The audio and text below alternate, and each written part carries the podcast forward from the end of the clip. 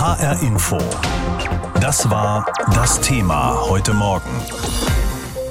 Die Bilder aus Kiew, die heute Morgen verbreitet werden, vermitteln fast den Eindruck von einer gewissen Normalität. Da sitzen die Regierungschefs aus Polen, Tschechien und Slowenien in einem Raum und reden mit Vertretern der Regierung der Ukraine.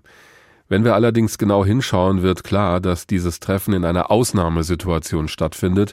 Hinten ist eine große Videoleinwand zu sehen mit dem Schriftzug auf Englisch und da heißt es, die Ukraine verteidigt Europa und die Welt. Gut drei Wochen Krieg liegen hinter den Menschen in der Ukraine. Unsere Korrespondentin Palina Milling hat an jedem dieser Tage berichtet über das Leid und die Zerstörung.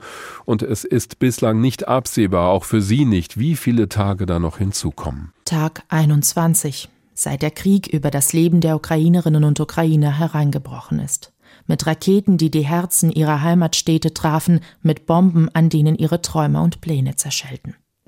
Seitdem haben nach Angaben der Weltgesundheitsorganisation alleine 6,7 Millionen Menschen in der Ukraine ihr Zuhause verloren und sind im Land auf der Flucht. Lena, 51 Jahre alt, sei aus Chlebudarovka geflohen, erzählt sie. Sie habe sechs Tage gebraucht, um in den Westen des Landes zu kommen. Chlebudarovka liegt unweit von Mariupol im Südosten der Ukraine. Explosionen, Beschuss und Gefallene, Szenen, die sie nicht vergessen könne, sagt sie. Als wir wegfuhren, stand am Straßenrand verbrannte Technik ukrainischer Militärangehöriger. Dort lagen tote Soldaten. Einer von ihnen lag auf dem Rücken, sein Gesicht war voller Blut. Ein anderer lag mitten im Feld, wahrscheinlich aus einem Fahrzeug geschleudert. Aus dieser Region der Ukraine werden nach wie vor heftige Gefechte berichtet. Dort im Gebiet Donetsk versuchen Separatisten und russische Truppen tiefer ins Land vorzurücken. Sie kämpfen um einzelne Siedlungen, ein Albtraum für die Zivilisten. Lena glaubt, ihr Haus könnte längst geplündert sein. Wie es ihren Eltern geht, die vor Ort geblieben sind, wisse sie nicht. Sie berichtet, seit zehn Tagen gebe es keine Mobilfunkverbindung dorthin. Auch nach Mariupol gibt es kaum Kontakt. Seit zwei Wochen ist die Stadt vom russischen Militär umzingelt, aber nicht eingenommen. Bilder zeigen, wie Zivilisten mit Kindern zum Auto rennen, vorbei an toten Körpern auf dem Gehweg. Etwa 2000 Pkw konnten nach Angaben der ukrainischen Seite gestern die Hafenstadt verlassen. Ein Hilfskonvoi mit Lebensmitteln und Trinkwasser hat Mariupol dagegen nicht erreicht. Beschuss mit Artillerie und aus der Luft machten es unmöglich. Damit Hilfslieferungen in umkämpften Gebieten ankommen und Zivilisten nicht in Todesangst fliehen müssen, braucht es Feuerpausen oder einen längeren Waffenstillstand. Dieser soll eines der Themen sein, um die es bei den Videogesprächen zwischen den ukrainischen und russischen Verhandlern geht. Auch über den sogenannten neutralen Status der Ukraine wird offenbar diskutiert. Das Land denkt über eine mögliche Bündnisfreiheit nach. Das bekräftigte auch der ukrainische Präsident Volodymyr Zelensky, als er über den NATO-Beitritt online vor den Vertretern der internationalen Eingreiftruppe sprach. Wir haben seit Jahren davon gehört, dass die Türen angeblich offen seien, aber auch, dass wir dorthin nicht eintreten könnten. Das ist wahr. Und man muss das einsehen. Unser Volk beginnt zu begreifen, dass wir nur auf uns selbst und unsere Partner zählen können. Eine Kompromissbereitschaft, die angesichts der russischen Invasion nicht leicht scheint. Auch Russland müsste zu Kompromissen bereit sein. Die aktuellen Gespräche der beiden Seiten verdeutlichen, wie schwierig eine Annäherung ist. Nach einem weiteren Tag harter Diskussionen zeigte sich einer der ukrainischen Teilnehmer verhalten optimistisch. Heute sollen die Online-Beratungen zwischen der Ukraine und Russland weitergehen. Dass Menschen versuchen, mit dem Zug rauszukommen aus der Ukraine, darüber haben wir schon häufig berichtet. Die wollen einfach nur weg aus den Kriegsgebieten und irgendwie in Sicherheit kommen. Dass Menschen den umgekehrten Weg nehmen, rein in die Ukraine, in die Hauptstadt Kiew, das ist doch schon sehr ungewöhnlich. Die Regierungschefs von Polen, Tschechien und Slowenien haben genau das getan in so einer Art Sonderzug nach Kiew. Das war alles weitgehend geheim aus Sicherheitsgründen. Aber als die drei in Kiew angekommen waren, gab es erste Bilder. Unter anderem haben sie den Präsidenten der Ukraine getroffen, Volodymyr Zelensky. Auch darüber habe ich gesprochen mit unserem Korrespondenten Stefan Lag, der beobachtet die Lage für das ARD-Studio Moskau. Welches Signal geht denn von dieser Aktion aus? Ja, mit dieser Reise wollten die drei Regierungschefs ein Zeichen der Solidarität setzen. Es hieß, man wolle die eindeutige Unterstützung der EU für die Souveränität und Unabhängigkeit der Ukraine bekräftigen. Und ich denke, das ist auch gelungen, denn die Fahrt dorthin in die umkämpfte Hauptstadt war mit erheblichen Risiken verbunden. Und es ist auch deutlich geworden, dass die drei sich äh, eben durch die Kriegssituation nicht davon abhalten lassen wollten, Gespräche mit der ukrainischen Regierung, mit dem ukrainischen Präsidenten eben in Kiew zu führen, dass man sich dadurch eben nicht einschüchtern lässt und auch die Ukraine auch noch nicht aufgegeben hat. Die polnische Regierung soll sich jetzt auch für eine internationale Friedensmission der NATO ausgesprochen haben, so haben die das zumindest genannt. Was hat es denn damit auf sich? Also demnach soll es eine NATO-Mission geben mit Zustimmung des ukrainischen Präsidenten auf ukrainischem Territorium und äh, humanitäre und friedliche Hilfe leisten, so der Vorschlag des polnischen Vizeregierungschefs Kaczynski. Diese Mission solle allerdings von Streitkräften geschützt werden und auch in der Lage sein, sich selbst zu verteidigen. Ich denke, das ist ein Vorschlag, der wahrscheinlich nicht auf Zustimmung in der NATO stürzen dürfte, denn wenn NATO-Truppen auf ukrainischem Territorium agieren würden, dann wäre es wahrscheinlich nur eine Frage der Zeit, bis es zu einer direkten militärischen Konfrontation mit Russland kommen würde und genau das das will die NATO bislang ja verhindern, weshalb man sich ja auch nicht zu einer Flugverbotszone hat durchringen können, um die Präsident Zelensky so dringend mehrfach gebeten hatte. Aber um das nochmal klar zu machen, da reisen jetzt Regierungschefs aus drei europäischen Ländern in ein Kriegsgebiet. Gerade die Hauptstadt Kiew soll ja regelrecht eingekreist worden sein von der russischen Armee. Wie gefährlich ist diese Mission? Ja, die Mission ist sehr gefährlich. Es gibt seit Tagen immer wieder Angriffe auf Kiew. Es sind dort Wohnhäuser getroffen worden. Auch die Strecke dorthin ist immer wieder auch von Beschuss betroffen. Insofern sind die drei da, die vier besser gesagt, doch ein großes äh, Risiko eingegangen. Jetzt macht dieses Treffen natürlich viele Schlagzeilen heute Morgen, aber geht der Krieg währenddessen denn unvermindert weiter in der Ukraine? Ja, der Krieg geht weiter. In der Nacht gab es in mehreren Städten der Ukraine wieder Alarm, auch in der ukrainischen Hauptstadt Kiew, wo es ja seit gestern Abend eine 35-stündige Ausgangssperre gibt. Kiews Bürgermeister Klitschko hat die Einwohner dazu aufgerufen, die Wohnung nur zu verlassen, um sich in Luftschutzräume zu begeben. In der zweitgrößten Stadt Kharkiv wird ebenfalls weiter gekämpft. Es soll Explosionen dort in der Nähe des Siegesparks im Zentrum gegeben haben. Auch war Artilleriefeuer zu hören. Und laut ukrainischem Innenministerium ist in der Region Odessa am Schwarzen Meer die Küste beschossen worden. Es habe aber keinen Landungsversuch gegeben. Die schlimmste Situation heißt es, die herrsche weiter um die umkämpfte Hafenstadt Mariupol. Angeblich versuche die russische Armee die Stadt am westlichen und östlichen Rand zu blockieren. Laut ukrainischen Angaben erleide sie dabei aber erhebliche Verluste. Es gibt wirklich Menschen, die Oliver Garch heißen. Die sind aber nicht gemeint, wenn im Moment von Oligarch die Rede ist. Der Begriff steht vielmehr für besonders reiche Menschen in Russland, die auch gerne im Ausland Yachten kaufen, teure Häuser oder ebenso teure Sportwagen. Einige dieser Oligarchen haben enge Verbindungen nach Israel und einige haben auch die israelische Staatsbürgerschaft, etwa Roman Abramowitsch, einer der reichsten Menschen der Welt. Auch die sind nun betroffen von den Sanktionen gegen Russland. Israel macht dabei noch nicht mit. Und da wird's nun interessant, meint unser Korrespondent Benjamin Hammer, denn bislang sagt die Regierung nur, dass sich einige Arbeitsgruppen mit diesem Thema Sanktionen gegen russische Oligarchen beschäftigen sollen. Ob das ausreicht? Anfang der Woche sprach Israels Premierminister Naftali Bennett über ein Vorhaben seiner Regierung.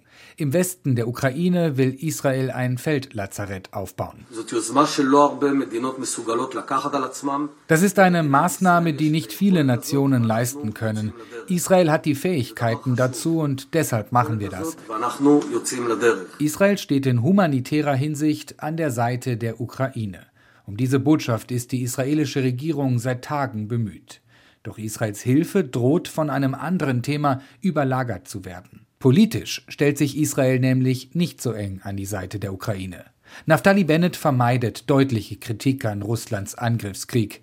An internationalen Sanktionen gegen Russland beteiligt sich Israel nicht. Bislang auch nicht an Sanktionen gegen russische Oligarchen. Das liegt unter anderem an Israels Sicherheitsinteressen im benachbarten Syrien, wo Russland eine Militärmacht ist. Bei Israels engstem Verbündeten, den USA, kommt Israels Sonderweg gar nicht gut an. Und so wurde Victoria Nuland Staatssekretärin im US-Außenministerium im israelischen Kanal 12 sehr deutlich. Jede Demokratie der Welt sollte sich unseren Sanktionen gegen Putin anschließen. Wir müssen auch die Oligarchen in Putins Umfeld unter Druck setzen. Wir bitten auch Israel, sich uns anzuschließen. Ein Land kann doch nicht wollen, zur letzten Fluchtstätte für schmutziges Geld zu werden, Geld, das Putins Kriege finanziert. Selten kommt aus Washington ein so deutlicher öffentlicher Fingerzeig in Richtung Israel. Das könnte auch an Berichten liegen, dass in den vergangenen Wochen immer wieder Privatjets russischer Oligarchen in Tel Aviv landeten. Israels Offenheit gegenüber den Oligarchen hängt nicht nur mit geostrategischen Interessen gegenüber Russland zusammen. Laut der Nachrichtenagentur AP sind mehrere Dutzend Geschäftsleute Juden und haben in den vergangenen Jahren auch die israelische Staatsbürgerschaft angenommen. Damit steht Israel vor einem Dilemma. Würde es sich den internationalen Sanktionen anschließen, müsste es Juden und in vielen Fällen Israelis an der Einreise hindern. Für Finanzminister Avigdor Liebermann ist das auch wegen der Geschichte der Verfolgung von Juden undenkbar. Jeder Jude kann hier unabhängig von seiner Staatsbürgerschaft Schutz finden, sagte er dem Portal Walla. Das gilt erst recht für jene, die einen israelischen Pass und einen israelischen Ausweis besitzen. Auch Roman Abramowitsch besitzt die israelische Staatsbürgerschaft. Gegen den früheren Wahllondoner wurden Sanktionen durch Großbritannien und nun auch durch die EU verhängt. Israel macht aber nicht mit. Anfang der Woche wurde Abramowitsch von israelischen Medien auf dem Flughafen von Tel Aviv gesichtet. Mittlerweile soll er das Land wieder verlassen haben. Laut Medienberichten dürfen die Privatjets der Oligarchen nur noch für 24 oder 48 Stunden in Tel Aviv parken. Vom israelischen Außenministerium heißt es dazu kein Kommentar. Außenminister Yair Lapid hatte Anfang der Woche versprochen, Israel will not Israel wird kein Ort sein, um Sanktionen gegen Russland zu umgehen, die von den USA oder anderen westlichen Ländern verhängt wurden. Doch wie das funktionieren soll, ohne dass sich Israel an den Sanktionen gegen Russland beteiligt, das ist bislang unklar. Die Regierung hat nun eine Arbeitsgruppe mit verschiedenen Ministerien gebildet, die Antworten finden soll. Auch auf die vielleicht schwierigste Frage. Wie umgehen mit russischen Oligarchen, die gleichzeitig Israelis sind. HR Info. Das war das Thema heute Morgen. Ausgerechnet eine Bundesregierung, in der SPD und Grüne vertreten sind, will den Etat der Bundeswehr massiv erhöhen und neue Waffen kaufen. Heute wird darüber beraten im Bundeskabinett, also der Kanzler trifft sich mit seinen Ministerinnen und Ministern. Dabei geht es nicht nur um den normalen Haushalt, sondern auch um das sogenannte Sondervermögen in Höhe von 100 Milliarden Euro für die Bundeswehr. Darüber habe ich mit Roderich Kiesewetter gesprochen, Fachmann für Außenpolitik in der Unionsfraktion im Bundestag und selbst 27 Jahre lang Berufssoldat gewesen. Herr Kiesewetter, als ehemaliger Soldat müssten Sie von dem geplanten Sondervermögen doch geradezu begeistert sein. Es sind hier wirklich zwei Dinge zu berücksichtigen und da hoffe ich, dass die Bundesregierung sich noch einen Ruck gibt. Denn am so richtig begeistert klingt das nicht. Es klingt noch nicht begeistert, weil mir zwei Dinge fehlen. Erstens, dieses Sondervermögen muss ins Grundgesetz und es darf jetzt nicht die Schuldenbremse letztlich aufhalten. Aber der zweite, viel wichtigere Punkt ist, das Zwei-Prozent-Ziel, das wir ja erreichen wollen und das der Bundeskanzler ja am 27. Februar in seiner Ruckrede versprochen hat, darf nicht mit den 100 Milliarden in Zusammenhang stehen. Also er hat gesprochen von dem 2-Prozent-Ziel ab diesem Jahr und zusätzlich die 100 Milliarden. Jetzt hören wir Signale, dass das zusammengelegt werden soll. Das wäre unglücklich, denn äh, wenn man tatsächlich den Verteidigungshaushalt festschreiben will auf 50 Milliarden in den nächsten Jahren, wie wir hören, dann würde ja das 2 Prozent wieder nicht eingehalten werden, das 2 Prozent Ziel, weil ja der Bundeshaushalt weiter wächst und wir dann weiterhin bei etwa nur anderthalb Prozent liegen. Also mhm. insofern würden wir hier uns in die Tasche lügen. Da geht es jetzt um die Haushaltsfragen. Aber auf der anderen Seite sehen wir ja, wie die Bundeswehr im Moment dasteht. Und da hat die Wehrbeauftragte des Bundestages, Eva Högel von der SPD, nun ihren Jahresbericht vorgestellt. Und da hat sie gesagt, sie sei entsetzt gewesen, was die Ausrüstungsmängel angeht. Dafür verantwortlich sind ja nun die Verteidigungsminister der letzten Jahre gewesen und die kamen alle aus ihrer Partei, der CDU. Das ist richtig, aber wir waren immer in einer Koalition und unser ah. Koalitionspartner ah. hat immer abgelehnt, erstens das Zwei-Prozent-Ziel, zweitens die bewaffneten Drohnen und drittens auch die Tornado-Frage, die Nachfolge Tornado. Mhm. Und jetzt endlich verwirklicht die neue Bundesregierung die Punkte, die uns immer am Herzen lagen. Vorher ging es nicht mit ihr. Wir können das nur unterstützen, das finden wir gut, aber zur Ehrlichkeit gehört eben auch, dass der bisherige Finanzminister Scholz diese Punkte immer verhindert hat. Naja, Sie haben ja zwischendurch auch mal mit der FDP regiert. Es war ja nicht immer nur die SPD. Ja gut, aber die FDP war die Aussetzung der Wehrpflicht, aber die Frage Nachfolge Tornado war CDU-SPD, die Frage bewaffnete Drohnen war CDU-SPD und äh, die Frage 2-Prozent-Ziel war eindeutig äh, nach 2014 natürlich Union und SPD. Jetzt hat Verteidigungsministerin Christine Lambrecht schon erste Pläne vorgelegt für die Ausrüstung. Wenn wir das so sehen, soll es ja keinen Kaufrausch geben, sondern es soll gezielt in solide Ausrüstung investiert werden für die Soldatinnen und Soldaten. Reicht das Ihrer Meinung nach aus, um aus der Bundeswehr wieder eine starke Armee zu machen? Ja, also was da die Frau Verteidigungsministerin, die Frau Lamprecht auflegt, ist sehr zu begrüßen. Wichtig ist aber auch, die Bundesregierung hat sich eine nationale Sicherheitsstrategie vorgenommen, die bis Oktober vorliegen soll. Und wir brauchen eine Grundlage, auf der wir die Bundeswehr ausstatten. Also was sind die, was ist die Bedrohungslage? Was sind unsere nationalen Interessen? Welche Prioritäten setzen wir? Und daraus dann das Geld richtig sinnvoll zuordnen, ist gut. Das ist eine ganz andere Vorgehensweise, die können wir nur begrüßen. Trotzdem habe ich bei Ihnen ja auch Kritik rausgehört, was so den Finanzrahmen angeht, Richtung 2-Prozent-Ziel, also dass wir auch die Anforderungen der NATO in Zukunft erfüllen können in Deutschland.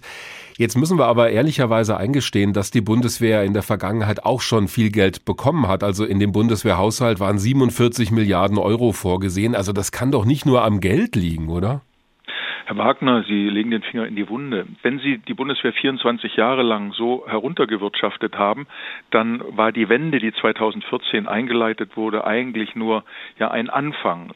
Die Bundeswehr hat viel zu viele Hauptquartiere und Ämter. Beispiel Streitkräfteamt, Streitkräfteunterstützungskommando, Streitkräfteführungskommando und vieles andere mehr. Mhm. Einsatzführungskommando. Dies sind alles Bereiche, die viel zu verschachtelt sind, Generalsdienstposten sichern, statt die Truppenführung zu verbessern. Wir brauchen auch eine Bundeswehrreform, die die Bundeswehr einsatztauglicher macht, mit mehr äh, Truppe, mehr Truppenführung und weniger Kommandobehörden, weniger Hauptquartiere. Der Grund für all das ist ja der Krieg, den Russland gegen die Ukraine gestartet hat.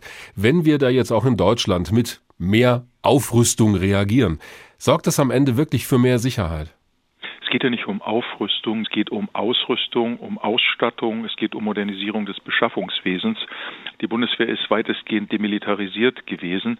Also sie muss wieder einsatznah ausbilden, sie muss Landes- und Bündnisverteidigung beherrschen, sie braucht ausreichend Munition, sie braucht Luftabwehr, braucht Flugzeuge, die fliegen. Deswegen ist die F-35-Entscheidung, also dieses US-Modell, sehr, sehr gut. Also das sind keine Dinge, die Aufrüstung betreffen, sondern eine moderne Ausstattung. Und die hat die Bundeswehr über viele Jahre nicht gehabt. HR Info. Das Thema. Wer es hört, hat mehr zu sagen.